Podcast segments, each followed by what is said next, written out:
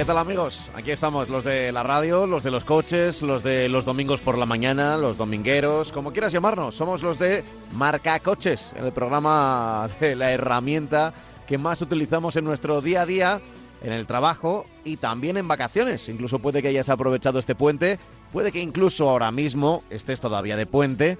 Así que lo mejor que podemos recomendarte es precaución si vas a utilizar el coche este domingo para volver a casa. Ya sabes que lo importante no es llegar, no, es llegar cuanto antes, sino llegar. O sea, ahí está el destino. Así que eh, si nos estás escuchando en directo o luego a través de los podcasts, tranquilidad, a disfrutar del coche, a disfrutar de esa herramienta, a disfrutar de la carretera y con marcacoches hasta la línea de meta. Eh, aquí te habla Pablo Juan Arena y a mi lado, como siempre, radiofónicamente hablando, nuestro Francis Fernández. Hola Francis, ¿qué tal? Hola, ¿qué tal? Pablo? ¿Qué tal la semana? Bien, con lluvia estos últimos días, pero bien. bien, Sí, bien. sí, sí, ha habido de todo. Un poquito de Muy lluvia, un poquito de... No hemos salido de Madrid, entonces todo está muy tranquilo. Bueno, bueno, tranquilidad, porque no habrás ido al centro, No, digo no, yo, no, porque ya sabes que ocurre, lo de las colas ha sido una de las eh, una de las imágenes que hemos tenido en los últimos días en este puente, eh, en la capital, en el centro de Madrid, lo que es la zona de Callao, Gran Vía, Sí. eh, ayuntamiento, todo eso, sí. Y es imposible moverte por ahí. Sí, que, que- que por un lado está bien, oye, por un lado está Sí, bien, oye, bueno. es el momento navideño, hay muchas capitales del mundo que, que siempre Sí, miramos sí. con envidia por recibir tanto turismo, aquí hay turismo interior, turismo exterior, y, y está bien, pero, pero yo supongo que ocurrirá también con muchas de las capitales de provincia o, o poblaciones relativamente más grandes de cada territorio, que estos días de Navidad, eh, pues con las luces encendidas y demás, pues qué mejor, ¿no? Eh, Hay- que, que- hay- que- que la familia es casi casi como una tradición. Pues, sí, sí, hay un turismo de luces eh, que, que, nos, que nos muestra muy bien Vigo, por ejemplo. Por ejemplo, por y, ejemplo. y bueno, y sí, sobre todo a Madrid, que viene, la, viene muchísima gente pues a pasar estos días y a hacer las compras de, de Navidad también. Hmm. Eh, nosotros a lo nuestro, que es hablar del, del coche, ¿eh? de los coches, del coche nuestro de cada día. Y que además hoy, hoy tiene varios menús, ¿eh? Va- va- varios menús, quiero decir, es el mismo menú, pero eh, Sí. con temas bastante distintos. ¿eh? Es un Sí, menú hay- diverso, así que vamos semanas, hay Sí. semanas que nos cuesta buscar la información para tener un poco de todo y hay otras que nos sobra información. Sí, esta es una de esta, estas, ¿no? Como pasa con a pesar del puente, esta es una de Sí, sí, esas. sí, a pesar del puente se ha generado El- mucha información. Sí, tendremos nuestros modelos, tendremos nuestras Sí, noticias sí, y sí. tendremos también el correo electrónico, que lo voy a recordar ahora mismo, que es marcacoches@radiomarca.com. Y enseguida lo vamos a mirar y enseguida nos vamos a meter en el correo, lo digo otra vez, marcacoches@radiomarca.com, donde nos puedes escribir y consultar lo que tú quieras, ¿vale? Eh, tengo unas cuantas consultas de esta semana, así que les vamos a dar salida, pero antes Seguro que igual has oído hablar esta semana del carné de conducir y de algo que puede llamar mucho la atención y es que no haya que esperar a los 18 años, Francis, para poder tenerlo en, en la Unión Europea. Pues sí, el año que viene ya se ha dado luz verde a, a esta- este cambio, que es un cambio que yo creo que estaba pedido por, mucha gente. Luego explicaremos por qué. Eh, y sí, eh, a partir del año que viene, pues los, lo- la gente con los chavales con 17 años, lo mismo que ahora con 18, podrán acceder al carnet de conducir y podrán conducir sin problemas hasta, hasta los 18, siempre y cuando vaya una persona a su lado de más de 24 años con el carnet, lógicamente, con el, con el carnet de conducir. Eh, bueno, eh, es una noticia buena porque yo entiendo que bajar la edad, hasta ahora un chaval de 16 años podía coger una moto de 50, podía sacar una licencia para conducir una moto creo que de 75 en la, en la 1 me parece que es, no quiero equivocarme, y también podía conducir, que, que- que se ven por muchas zonas, se ven los microcoches, estos microcoches que, Mm. que están considerados como cuadriciclos ligeros y que se pueden conducir a- desde los 16 años.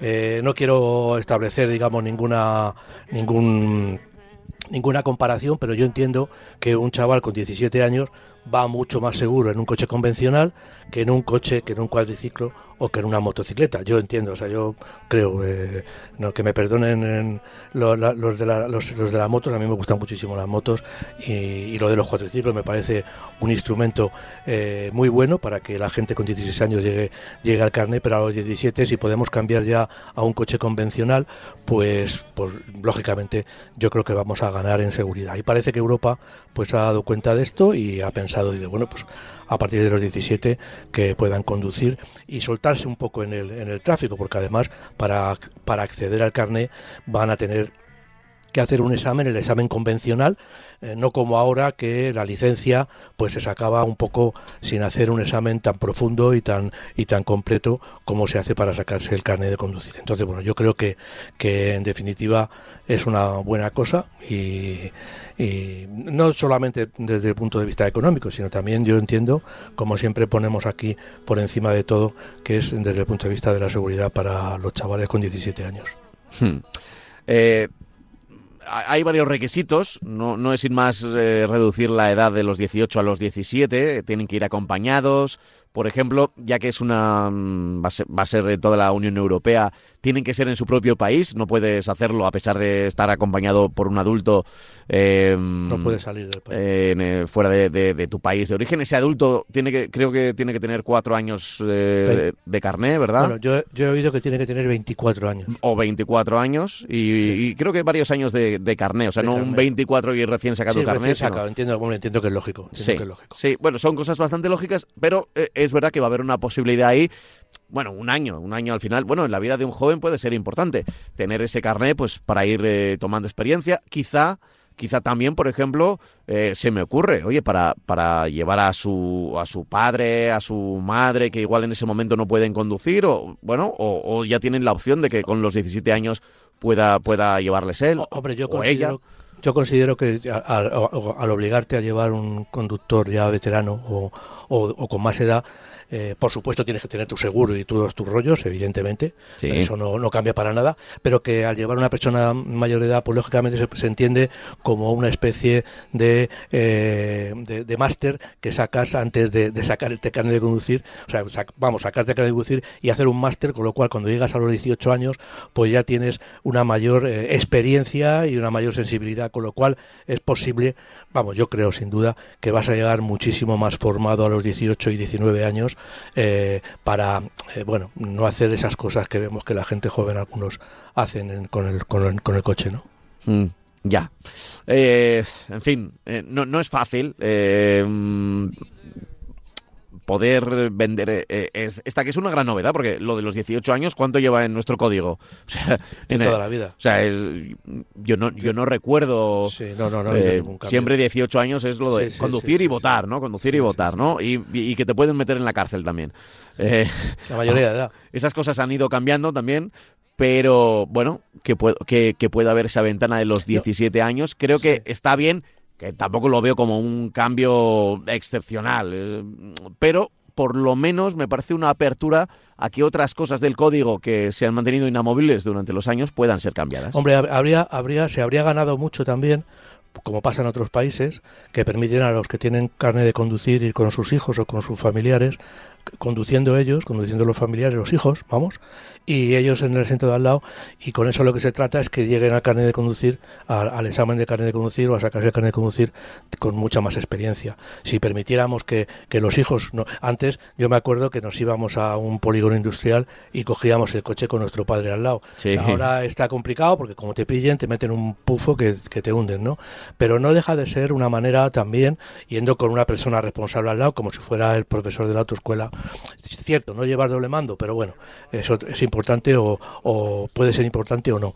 Eh, pero yo creo que si consigues, si se, si se permitiera que los chavales empezaran a conducir lo antes posible con su padre al lado, eh, pues eh, o con un familiar, un adulto al lado, pues yo creo que al final llegaríamos mejor a la prueba y sobre todo no para probar la prueba, porque la prueba del examen de conducir se, se, se consigue, o sea, el examen de conducir, la, la, prueba se, se, pasa. Pero sí lo que sí tenemos es que conseguir eh, esa experiencia que nos falta cuando nos dejan solos con el carnet de conducir. Cuando aprobamos el carnet carne y salimos la primera vez solos, pues aquello es un mundo que se nos cae encima, porque es la primera vez que salimos a conducir solos. De esta manera, pues tenemos muchísima más experiencia, porque hemos ido con, con nuestro familiar, después con el profesor de autoescuela y lógicamente tenemos más, más, más horas de vuelo, ¿no? Que eso es lo que yo entiendo que se debe buscar, horas de vuelo para que la gente tenga más experiencia, conozca, conozca más el automóvil y todas las cosas que, que influyen en el tráfico, en el automóvil y en fin, en todo, en toda esta dinámica de, de la movilidad, ¿no? Eh, veremos si esto es eh, un, una pequeña muesca de lo que quizá la Unión Europea pensando en, fíjate, también lo voy a decir, eh, a, a, medio plazo o largo plazo van a existir coches con mayor autonomía. Autonomía me refiero autónomos, en el sentido que Ah, puedan conducir ya. solos. Sí.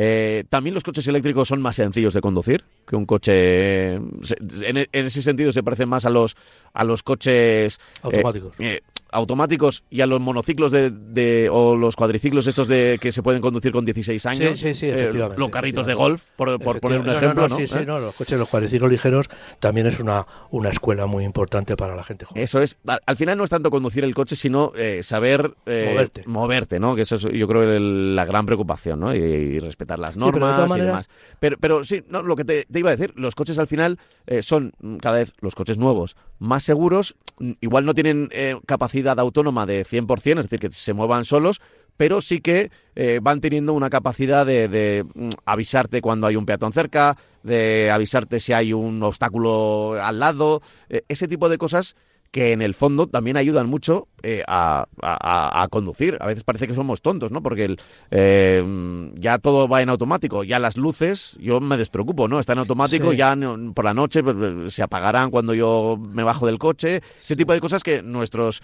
eh, bueno, y, mm, iba a decir nuestros padres, y nosotros mismos hace unos cuantos años, pues teníamos que preocuparnos, ¿no? De poner las luces cortas, las largas, cuando tenía que ser, de darle al, pues al limpia parabrisas. Bueno, eh, todas esas cosas se van automatizando, también la conducción se va automatizando, parece que es todo mucho más sencillo, así que, ¿por qué no rebajar ese año a los 17, ¿no? Sí. La, la conducción. De, de- de ¿Mm? todas maneras, yo en esto también quiero hacer hincapié en que hay países que son mucho más eh, laxos en, el tema de las exigencias para conducir un coche. Y bueno, y tampoco los resultados son extremadamente diferentes a lo que tenemos en España. Es decir, eh, en Europa hay países que son mucho más permisivos a la hora de conducir un vehículo, que no hace falta hacer tantas pruebas ni hace falta que al final lo que entienden es que es hacer kilómetros y experiencia y esa únicamente se, se, se consigue conduciendo, que hay otros países, Estados Unidos, en el que la licencia de conducir es más o menos un trámite.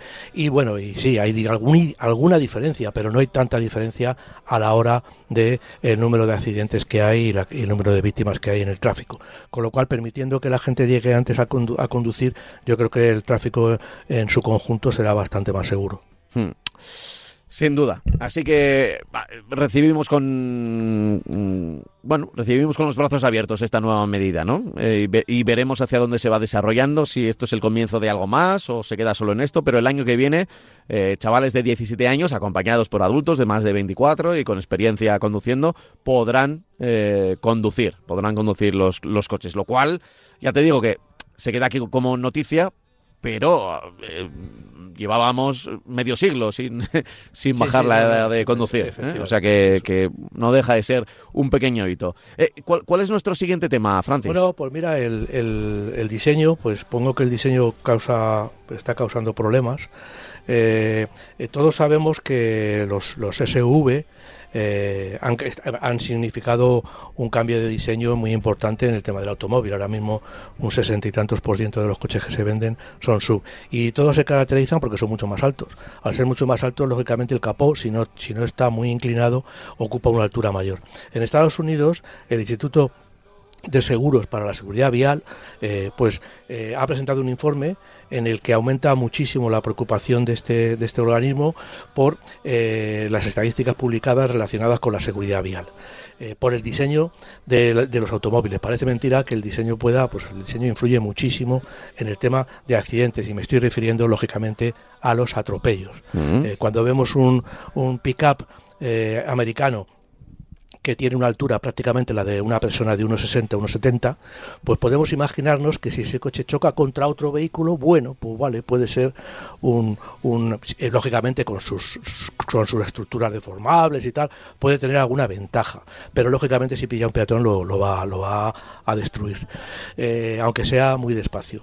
En Europa hubo una normativa, había coches, yo me acuerdo del 406 concretamente, era un coche que tenía un capó muy largo. Eh, bueno, primero tengo que decir que, una parte muy importante de los accidentes con víctimas mortales de atropellos se producen porque el, peatón impacta con la cabeza en el parabrisas. Por eso una distancia grande eh, entre, entre la base del parabrisas y el frontal y sobre todo un, un, un para, un, paragolpe, un, perdón, un capó motor que esté separado mucho del motor, que tenga una especie de, de, colchón de aire entre lo que es la parte superior del motor y el, y el capó, y tenga una inclinación suficiente, puede evitar que si nos atropellan, pues lógicamente tenemos eh, problemas en las piernas, tendremos a lo mejor algún problema en la cadera, pero nuestra cabeza va a impactar sobre un capó que se va a deformar un poquito, unos centímetros, y sin, sin golpear lógicamente con el motor, con la parte superior de la tapa de motor, y eh, lógicamente vamos a tener menos problemas que si nos damos en la cabeza con, con el parabrisas y lo vamos a romper, pero es una estructura muy dura, ¿no? Y, es, y ahí es donde se producen las mayores víctimas, que son eh, problemas de, en la cabeza, ¿no? Entonces, bueno, pues eh, este organismo eh, ha, eh, tiene una estadística de 17.897 accidentes y de peatones implicados y, se da la circunstancia de que los accidentes con víctimas en estos casos han aumentado en un 80% en peatones. ¿Y eso por qué? Pues, pues precisamente porque los modelos americanos y también los modelos europeos, los últimos modelos europeos, sub, casi siempre, vamos, siempre diría, pues eh, tienen un frontal muy alto, muy agresivo, que lo vemos por ahí, tiene, tiene una rejilla enorme, tiene unos faros enormes y son muy altos. Estoy hablando de los pick-up pick americanos que tienen un tamaño descomunal, pero también eh, en España, en Europa, se están desarrollando vehículos con un diseño también mm, demasiado agresivo y sobre todo con un frontal muy vertical. Sí, tendrá una calandra, tendrá lo que sea, pero son estructuras menos deformables que, eh, lógicamente, antes un coche muy bajo nos daba en la parte de cadera para abajo, pero ahora nos va a dar, de, incluso también nos va a coger de cadera para arriba, con lo cual las consecuencias son muy graves, ¿no? Eh, en Estados Unidos, digamos que, que, que, se está tomando, se van a tomar eh, cartas en el asunto, en el sentido de que, bueno, pues se va a limitar, se tiene que limitar, se tiene que recomendar a los fabricantes que por favor que en el diseño de, impacto que aparte de tener muy bien las cinco estrellas en el sentido de que nos pegamos contra un muro y vamos a salir eh, andando sin problemas pero a una determinada velocidad evidentemente pero eh, también eh, se mide lo que sucede con los peatones y, esa, y esas estrellas que se producen que se, que se están produciendo que se, se otorgan por la seguridad frente a los peatones están disminuyendo por el diseño. O sea que, bueno, vamos a ver si, si esto en unos años pues se soluciona con los coches eléctricos que jueguen más a, afinar un poco más los frontales y sobre todo a alejar el frontal de, aunque sea de una manera eh, de un diseño digamos un poco artificial que cambie las proporciones como hizo el 406 cambió las proporciones. Es un coche que si le vemos de perfil pues vemos que, tiene mucho morro y, poco y poca zaga pero el morro en proporción con lo que es el cuerpo del vehículo pero era esa la explicación hay otros también, hay otros coches también. Esa era la explicación de que tuviera ese diseño. Yo creo que debemos volver a ese diseño para evitar eh, problemas cuando impactamos con un peatón por encima de, 30 kilómetros por hora. Eh, siempre la seguridad ha estado presente. Mm, es verdad que hay accidentes que en los que no se puede hacer nada eh, a determinada velocidad, pero eh, justo en ese límite en el que la velocidad, la capacidad de resistencia de los peatones eh, puede aguantar un choque es donde se viene trabajando desde hace mucho, ¿no? Es eh, intentar que ese límite sea cada vez más amplio o reducirlo, en, el sentido de siempre pensando más en, la parte más débil, evidentemente, que es el que es el peatón, pero también en el coche, ¿no? En las deformidades que, puede causar y lo que decías tú, ¿no? De las cosas que se pueden Es un conjunto, influye evidentemente, por eso en las ciudades está bajando mucho la velocidad, se ha demostrado de que un accidente a 50 kilómetros por hora casi siempre es mortal, pero por debajo de 30 pues hay un tanto por ciento muy elevado de que, de que el, peatón acabe solamente con alguna fractura en una pierna, alguna fractura en un brazo por el golpe, pero que no se produzcan eh, problemas, o sea, eh, circunstancias irreversibles. Eh, esto también, vuelvo a repetir, tiene que ver con el diseño del vehículo. Entonces, juntando las dos cosas, sobre todo en ciudad, que es donde lógicamente se producen más eh, accidentes, más, más atropellos, pues juntando estas dos cosas, juntando con un diseño eficiente en este sentido, que no provoque eh, daños particulares a, a, los peatones y una, y una rebaja de la velocidad, pues está consiguiendo que se disminuya el número de accidentes. Es un poco como cuando vemos por ahí esta gente que pone, que, que pone también a los pick-up o, o a los terreno le ponía esos que se llamaban mataburros, ¿no? Esa barra enorme, mm. eh, gruesa adelante, para evitar que si chocas con un animal, pues tenga problemas. Bueno, mm, yo entiendo que no vivimos en África, ni en Tanzania, ni no, no vivimos en Tanzania, eh, ni en Australia. Entonces, la incidencia de este tipo de, de problemas, pues es muy bajo en comparación con los problemas que podríamos crear a, a un peatón si le atropellamos y le damos con esas barras que se llaman mataburros o, o sea, que me parece muy bien. Eh, hay gente que quiere tener un coche poderoso en caso de golpe, pero lógicamente los peatones también están circulando cerca de nosotros, ¿no? Hmm. Pues eh, vamos, a, vamos a abrir el capítulo de consultas, si te parece. Los correos electrónicos que nos han llegado a marcacoches.radiomarca.com, marcacoches.radiomarca.com. Eh, por ejemplo, este eh, dice, hola, Pablo y Francis, escucho vuestro programa desde hace años y os animo a seguir haciéndolo mucho tiempo. Envío este email con ánimo constructivo, aunque sé que la dinámica que os expondré en general del periodismo del automóvil es general, dice, es la dinámica eh, que os expondré es general del periodismo del automóvil. Me sorprenden los comentarios respecto a los coches chinos, las valoraciones que se realizan, creo que basadas inicialmente en el desconocimiento del país. Posiblemente se parte de unas bajas expectativas, lo que hace que al conocer el producto nos parezca, nos parezca mejor de lo que en realidad es, la regla de lo esperado y lo recibido, que muchas veces lleva a sobrevalorar el producto. Otras veces las valoraciones se realizan con una hoja de características comunicada por el fabricante, pocas pruebas dinámicas o muy cortas. Y no le falta razón a nuestro oyente porque es verdad que hay muchas marcas nuevas que no entran en, en la dinámica de toda la vida de, al periodista dejarle probar durante una semana o unos días. Sí, bueno. Mm, mm, hay, claro, es que hay empresas que, que, ya venden por internet, no tienen concesionarios, no tienen un jefe de prensa, no tienen una flota mm. eh, y a los periodistas del motor pues nos impide eh, tener esas pruebas de primera mano, ¿no? Eh, eso eso lo has conocido tú también. Eh, Hombre, yo lo que pasa, yo lo que pasa que vamos, yo no tengo mucha experiencia en coche chino, la verdad, porque bueno, llevo tiempo pues en esa dinámica diaria de trabajar, de bueno, eh, llevo mucho tiempo, digamos que semi retirado. Pero lo que sí es verdad es que bueno, he probado BID y a mí BID me ha dejado un excelentísimo, un excelente sabor de boca. Entonces, bueno, eh, yo entiendo y, lo, y lógicamente no he conducido coches antiguos eh, chinos porque no se vendían en Europa. Eh, yo me atengo a lo que he visto en los crastes y he visto crastes que evidentemente por, por crastes en todos los sentidos porque no se podían no se podían vender en Europa porque no iban a tener salida.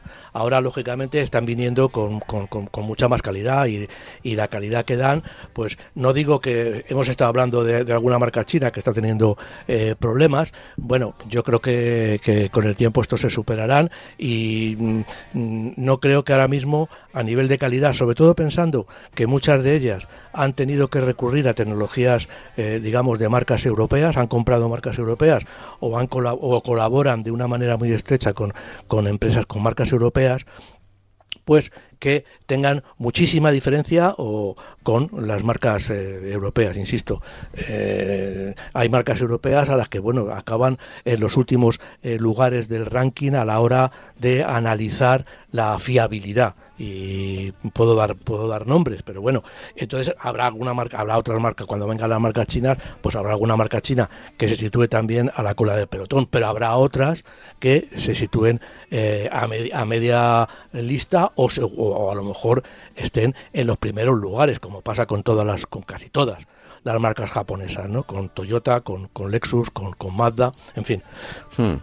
Eso eh, es, eh, digamos que cuando se empieza cuando se empieza a comercializar un producto que, llega desde China, que antes eran únicamente productores de marcas europeas que producían allí y, vendían en China o en, o, en, o en el resto del mundo, pues ahora lógicamente las marcas hmm. puramente chinas, que ya digo que, que si, si arramplamos un poco y, rasgamos un poco en lo, que se ve, pues a lo mejor encontramos con que están presentes todas las empresas de componentes europeas o americanas. Eh, en, definitiva, que no hay muchísima diferencia y que la lista, pues eh, bueno, se colocarán en la lista de buenos y malos eh, en su lugar, pero no porque sean chinas, sino porque son una marca de automóviles que, bueno... nuestro, nuestro oyente sigue, sigue en el correo. después de haber dicho que, que, en efecto, igual como nos esperamos poco de una marca china, igual después le ponemos mejor nota, ¿vale?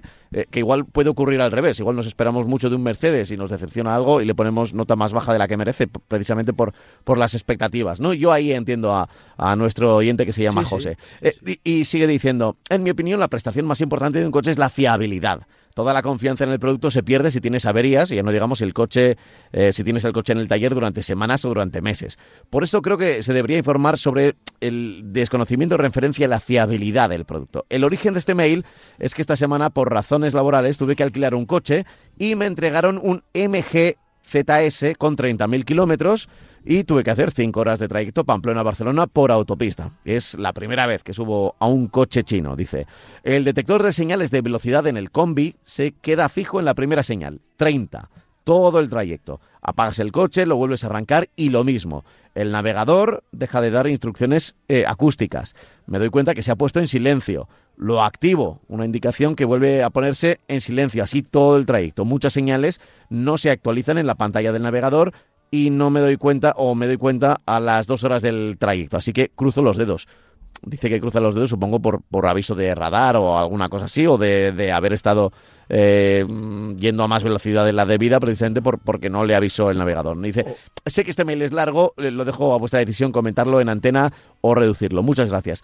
Habla de, de MG, que yo creo que de todas las marcas chinas, que, han llegado. A ver, tampoco quiero ponerle una, una cruz a ninguna, pero es verdad que MG, eh, para empezar, ha hecho una estrategia de marketing que a mí ya mm, no me gusta del todo. Y lo tengo que decir, no me gusta, que es eh, comprar la imagen, la marca eh, conocida, una marca conocida, MG, es una marca conocida a nivel europeo, y entrar como si fuese un caballo de Troya una, una marca china, que luego puede ser perfecta y puede tener grandísimos coches, pero ya eh, me, da la impresión de que tienes poca confianza en, tu propia imagen, ¿no? Eh, o, en tu propio producto si, si de primeras lo que haces es comprar un, un logo, un logotipo europeo para ponérselo a una marca china. Pero más allá de eso, pues la mala experiencia que ha tenido nuestro amigo José, José Luis, con, con, con su MG ZS, que hemos tenido mails de otros eh, oyentes que decían todo lo contrario, ¿no? que, que MG les, les había salido bien. También otros que se habían quedado parados, o sea que ha habido, ha habido de todo, ¿eh?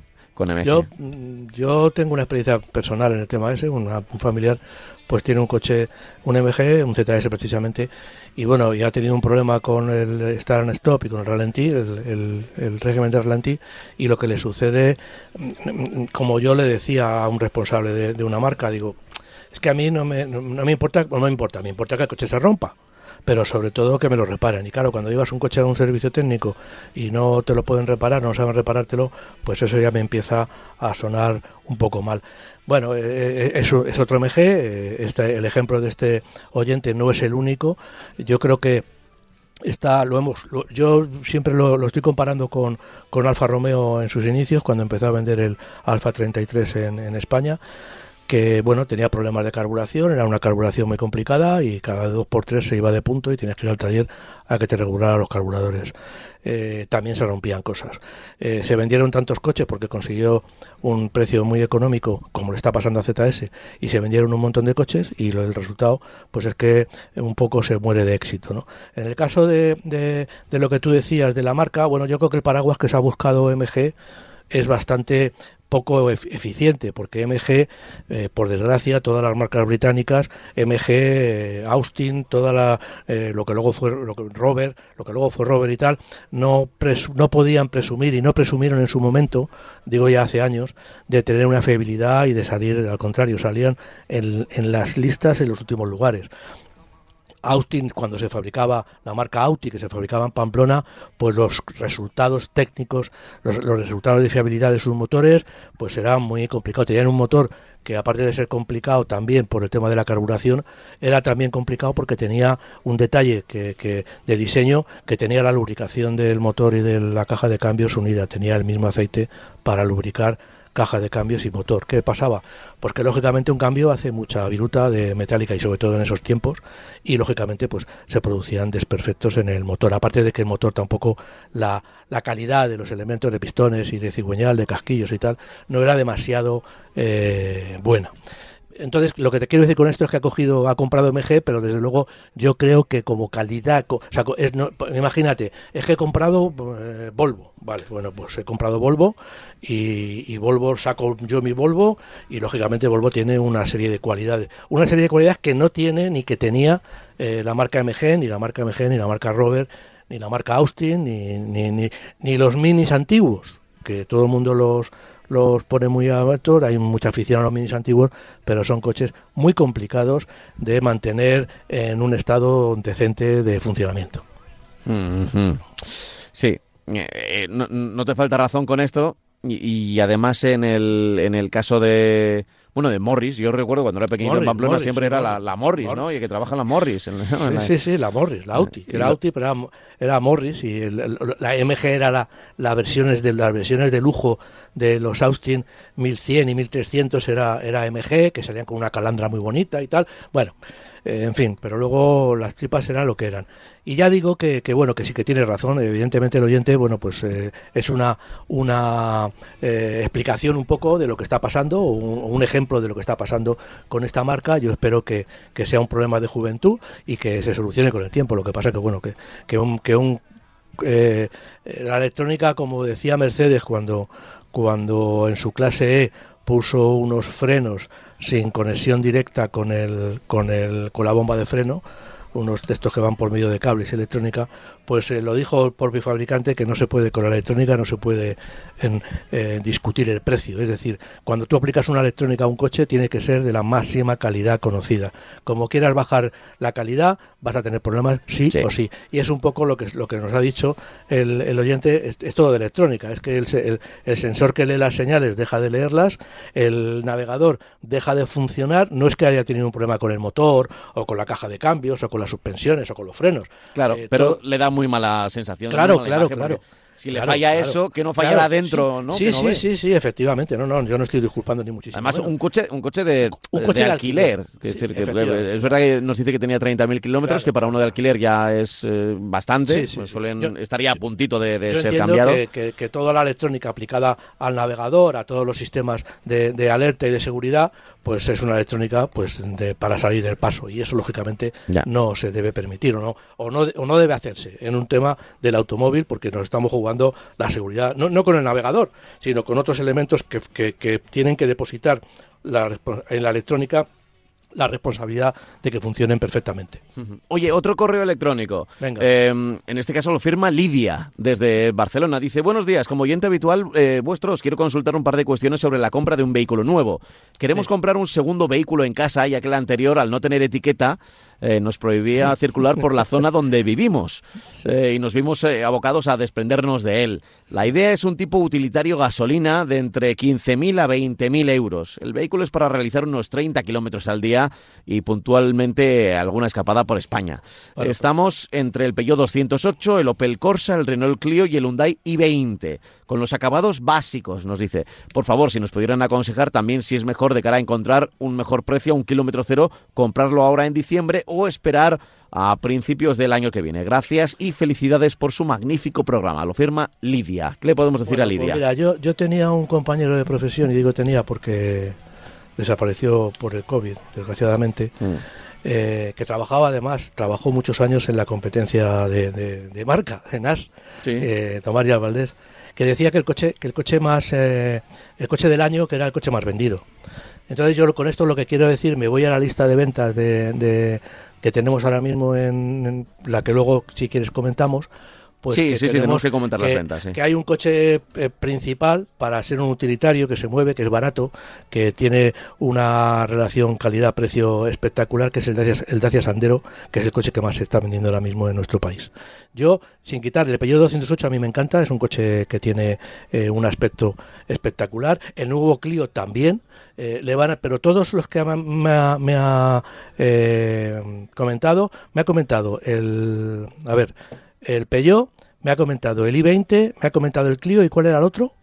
Eh, y el, a ver, el i20, el, Opel Corsa, el, Corsa, el, Opel, Corsa. Bueno, pues de todos estos que me están que me está eh, diciendo, yo creo que eh, la mejor relación calidad-precio y un precio que se va a ahorrar bastante dinero es en un Dacia Sandero, porque cualquiera de los que me está hablando le van a, le van a salir entre 17 y 18, vamos, a partir de 17.000, 18.000 euros. Lo voy a ver ahora mismo porque, por ejemplo, vamos a mirar el, el Peugeot a ver qué, precio tiene el Peugeot 208, desde cuándo, desde cuánto hasta cuándo. Aquí tengo el Peugeot 208 y me sale 18.200 es más barato. Bueno, pues el Dacia Sandero, que nos va a dar un poco eh, lo mismo que, estos cuatro coches que, que, habla, pues yo creo sale ahora mismo, a ver, va, Sandero, el Dacia Sandero, sin ser el Jogger y tal, sale por 13.190.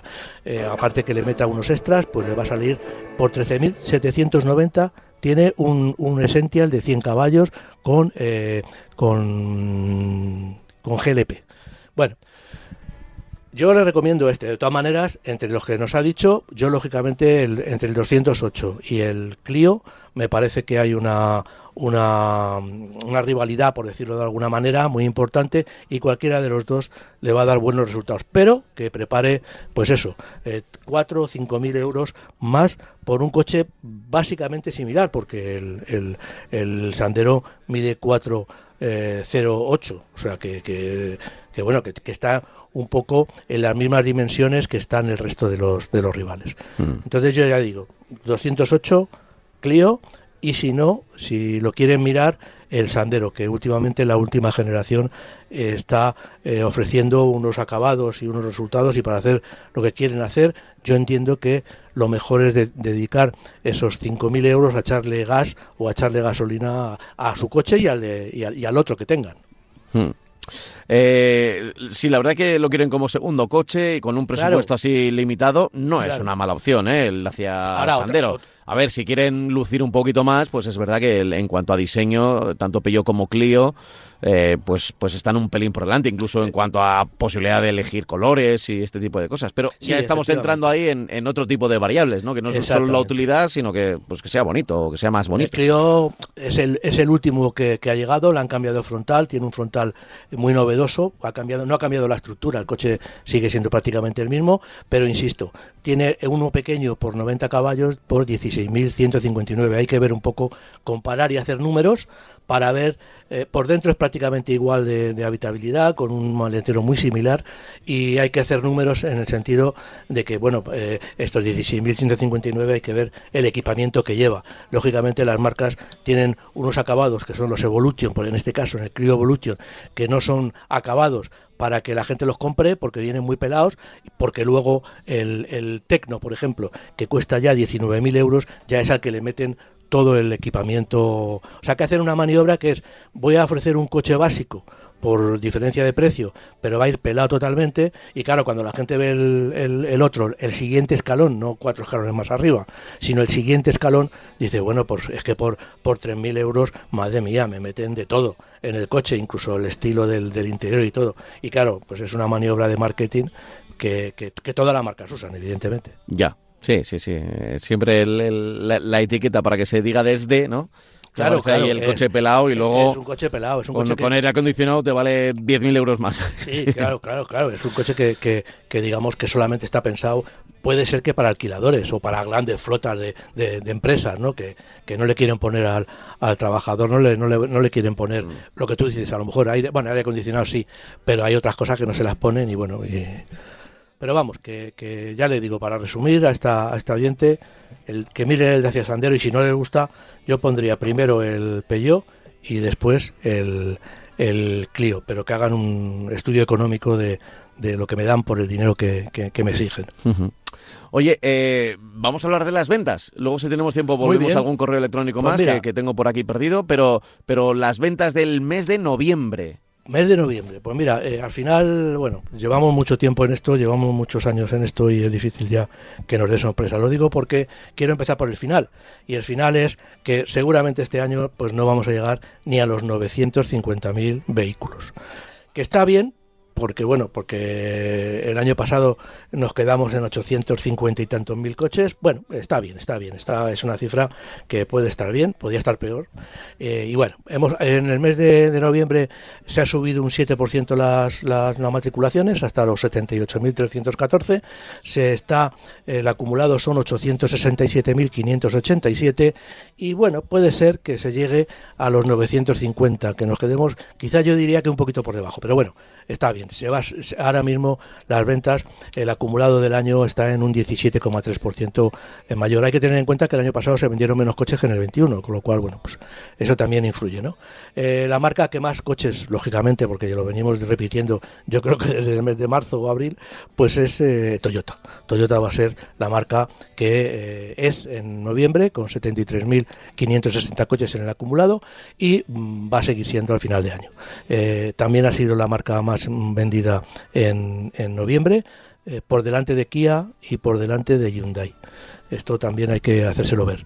Eh, Volkswagen es la primera marca europea, Dacia es la quinta, Dacia se, se, basaba solamente en el Sandero, de hecho se, se, ha basado solamente en el Sandero, tiene, pero ahora el Jogger, por ejemplo, pues es un coche que también se está vendiendo muy bien y lógicamente está ayudando a que la marca consiga auparse en, en, esta clasificación por marcas, porque como por modelo ya, ya sabemos que es la marca que más ha vendido. ¿no? Luego está SEAT, Renault, Mercedes, BMW y Peugeot. Bueno, eh, no voy a decir lo que digo siempre, de, cuando veo dos marcas eh, premium entre los 10 primeros.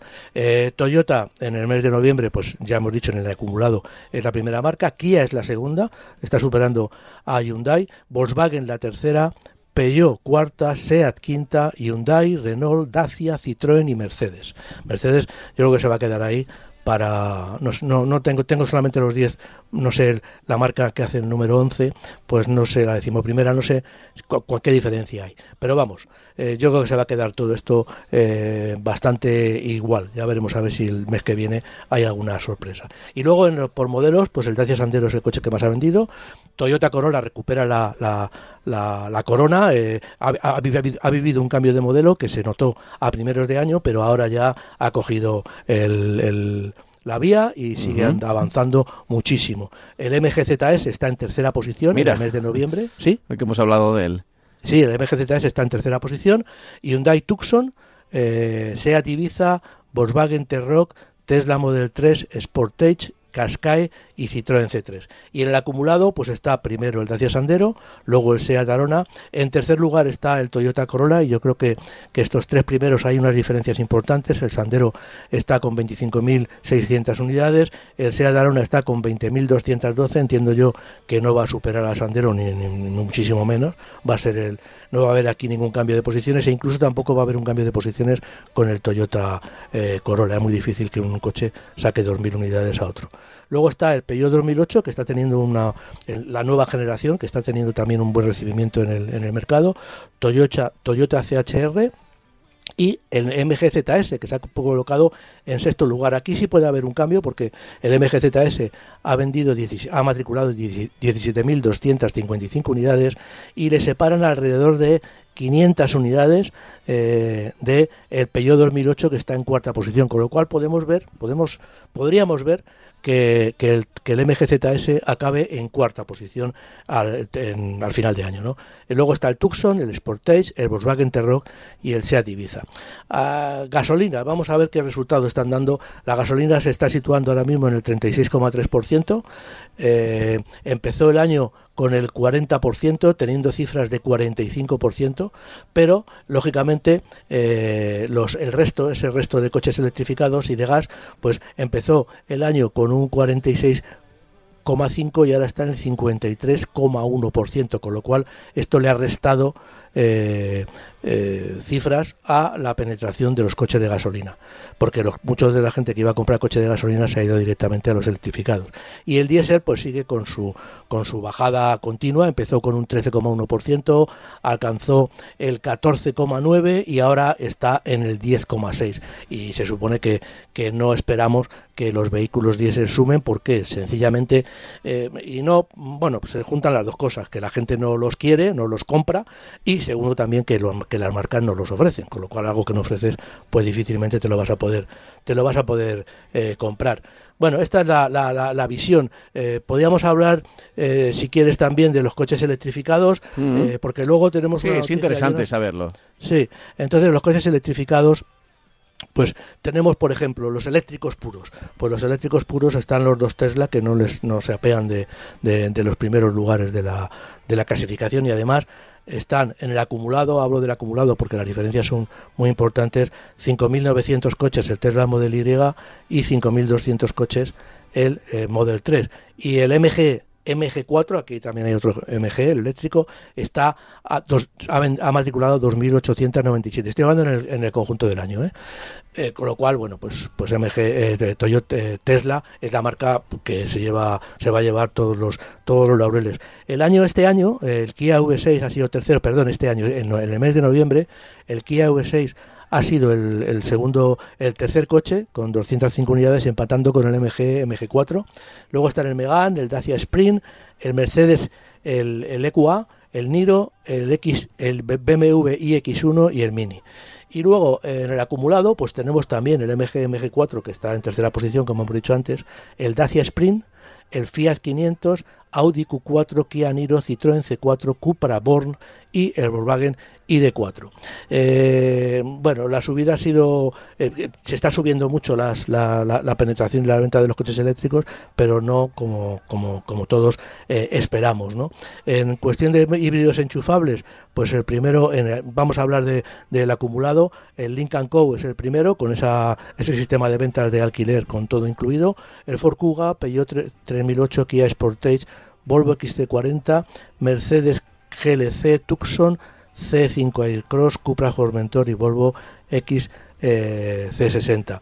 Eh, hay que, hay que mm, decir que en el acumulado los coches eléctricos llevamos 45.718 unidades, mm. mientras que los coches eh, híbridos enchufables llevamos 55.616. Es decir, queda poco para que unos van bajando, que son los enchufables, y otros van a seguir subiendo. Después los híbridos convencionales, pues aquí tenemos un, completo prácticamente de Toyota. En noviembre Toyota Corolla, el primero, Nissan Qashqai el segundo, pero luego Toyota Yaris Cross, Toyota CHR, Toyota Yaris, luego está el Sportage, Tucson, Ford Puma, Kia Stonic y Renault Captur. Y en el acumulado, pues Corolla, lógicamente, si ha vendido muchos y todo, como todo lo que vende Toyota Corolla es, híbrido, pues está en primer lugar. Eh, todos los coches eh, híbridos no enchufables han, han matriculado 274.921 unidades, con lo cual, bueno, estamos hablando de un tanto por ciento muy importante del mercado. Y bueno, está el Corolla, CHR, Qashqai, Toyota Yaris Cross, Fiat 500, el Sportage, el Puma, el Yaris, el Renault Arcana y el Hyundai Tucson. Bueno, aquí vemos un poco lo que cómo, cómo, cómo está evolucionando un poco el, el, mercado. Eh, los coches eléctricos, pues bueno, insistimos y, y a, fuerza de ser pesados, pues tenemos que decir que no, que no, que siguen sin, sin carburar y que bueno, los híbridos sí están, los electrificados, sobre todo los híbridos, pues están subiendo bastante en un mercado que bueno que, que, es más grande más más eh, completo. Se acerca se va a acercar mucho a la, al millón de unidades y yo espero que bueno hay que poner eh, en, en, valor que yo creo que el año que viene podría ser el año en el que superemos el millón de unidades un poco por lo que también nos ha dicho nuestra oyente, que claro, hay mucha gente que tiene que cambiar de coche y sí o sí, porque ya el, parque no sé si puede, sí, sí puede, como, como pasa eh, en muchos países, pero ya no debe eh, coger más años de, antigüedad, porque ya estamos en, en 14 años, cerca de 14 años, y ya eso es mucho para, para un mercado que en teoría tenía que ser eh, muy, tan dinámico como puede ser en otros países de Europa. Pues eh, son ventas que nos dejan a tan solo un mes, el mes de diciembre, de tener ya los números definitivos de lo que es este 2023 y va a ser un año que sale, sale a pagar. sí. Sí, sí, sí, va a ser un año de, no sé si de transición o no, pero desde luego sí que está habiendo una transición, y eso lo, estamos contando mes a mes, lo que nos decías de el aumento de, la electricidad presente en los coches nuevos y dentro de la electricidad que cada vez hay menos híbridos y cada vez hay más eléctricos. Te puedo dar un dato importante, un dato importante de noviembre. En gasolina ha sido el 36,30%, el diésel el 10,30%, eh, 6%. Después llegamos los híbridos no enchufables 34,37%. Eh, el gas 3,95%. El gas está desinflando bastante.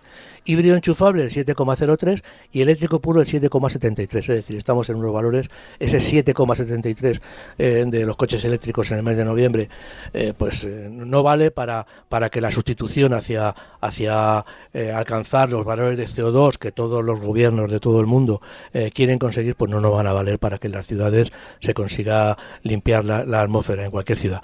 Entonces, bueno, pues mm, como siempre digo, eh, el, gobierno, la administración tiene tareas y yo creo que más tarde o más temprano va a tener que cambiar el sesgo de lo, lo que ofrece, todos los planes que ofrece y hacer cosas más importantes.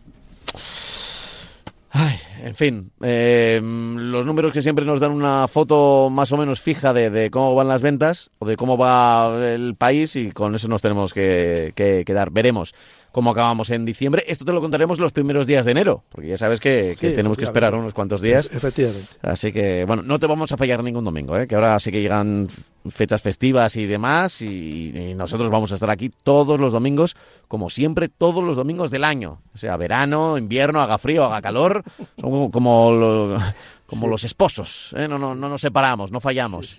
Em, está sonando ya la sintonía de despedida, pero no sé si querías añadir algo en los dos minutos que nos quedan. Bueno, eh, eh, tengo aquí unos datos, unos, unos, unas... Quiero hablar, por ejemplo, un poco como, como curiosidad del Volvo EM90. todos los fabricantes están haciendo desaparecer los monovolúmenes, ¿no? todos están Renault, lo último que ha presentado el Scenic es un SUV, no es un monovolumen, es decir, han desaparecido. De, solamente quedan algunos grandes. Bueno, pues Volvo ahora lanza un monovolumen que no ha tenido nunca en su historia en el mercado. Pero, ¿cómo lo hace? Pues se, con el consorcio Geely, del que pertenece, al que pertenece Geely marca china, compró Volvo y está aprovechando un montón de, de, su tecnología y creando tecnología nueva. Incluso le ha permitido esa inyección de dinero crear la marca Polestar, que es una marca eléctrica de coches eléctricos puros. Bueno, pues lanza el M90, que es un clon, un clon de un monovolumen lujosísimo que tiene, que tiene en su, que tiene la marca ZIC, perdón, que la marca ZIC es una marca de automóviles dentro del consorcio de Geely. Esto es como estos grupos inmensos de que tienen 18.000 marcas, ¿no? Pues el, modelo toma como base el modelo eh, ZIC 009 y es un coche, pues eso, pues, pues súper lujoso, es decir, que no solamente Volvo entra en el segmento de los monovolúmenes con un monovolumen rival de la clase V de Mercedes o coches grandes, monovolúmenes grandes, pero no excesivamente grandes, sino para 7, 9 plazas, en fin pues ahora coge y lanza un coche que mide nada menos que 5,2 metros de largo, que puede llevar tres filas de asientos con seis plazas y que tiene un motor sobre el eje posterior de 272 eh, caballos. Es un coche, es un monovolumen eléctrico. Eh, tiene un grupo de baterías que le permitiría eh, desplazarse hasta, seis, hasta 738 kilómetros sin recargar. Eh, bueno, es un rival, por ejemplo, del nuevo Lexus LM que ha presentado también Lexus. Vamos, ha presentado, ha empezado a comercializar en Europa que no llegaba. O, por ejemplo, si vamos a Estados Unidos, pues Buick, el GL8 de, de Buick, tiene también un monovolumen de estos de, que súper super lujoso, que incluso, eh, por ejemplo, como en el caso del LM, te puede tener una televisión de más de 32 pulgadas puesta delante de los pasajeros de la segunda fila. Esto es para quitar esa segunda fila fila, poner una fila atrás solamente con dos o tres banquetas, sobre todo dos banquetas, y que los, los, los, los eh, pasajeros vayan viendo sus películas o entren en internet o vayan viendo las, las series o lo que quieran dentro de, del vehículo que aparte del cuero y todo eso pues tiene un montón de, de refinamientos ¿no? entonces bueno pues eh, lo he dicho que, que, Volvo que se sepa que ahora se va a crear una nueva un nuevo segmento en el mercado de competencia eh, con el M90 que viene a situarse en el top del top de lo que son los, los, los, coches tipo monovolumen y que están pensados lógicamente pues para llevar a un jeque árabe o para que se muevan gente de empresa, pero no, no para un coche particular, vamos. Ya. Entiendo yo. hombre, yo creo que. Sí, habrá gente que oye, que sí. Bueno, vete a saber, vete a saber. Sí, ¿eh? sí, sí, pero vamos. Pero ya digo que si los vemos, pues lógicamente son coches muy. Que cuestan a partir de 150. El, el, el Lexus cuesta a partir de 150.000 euros. Lo tenemos que dejar aquí, Francis. Muy Será bien. hasta la semana que viene. Un abrazo fuerte, ¿eh? Muy bien, hasta luego. No desconectéis de la radio, que seguimos contando deporte. Chao. Radio Marca.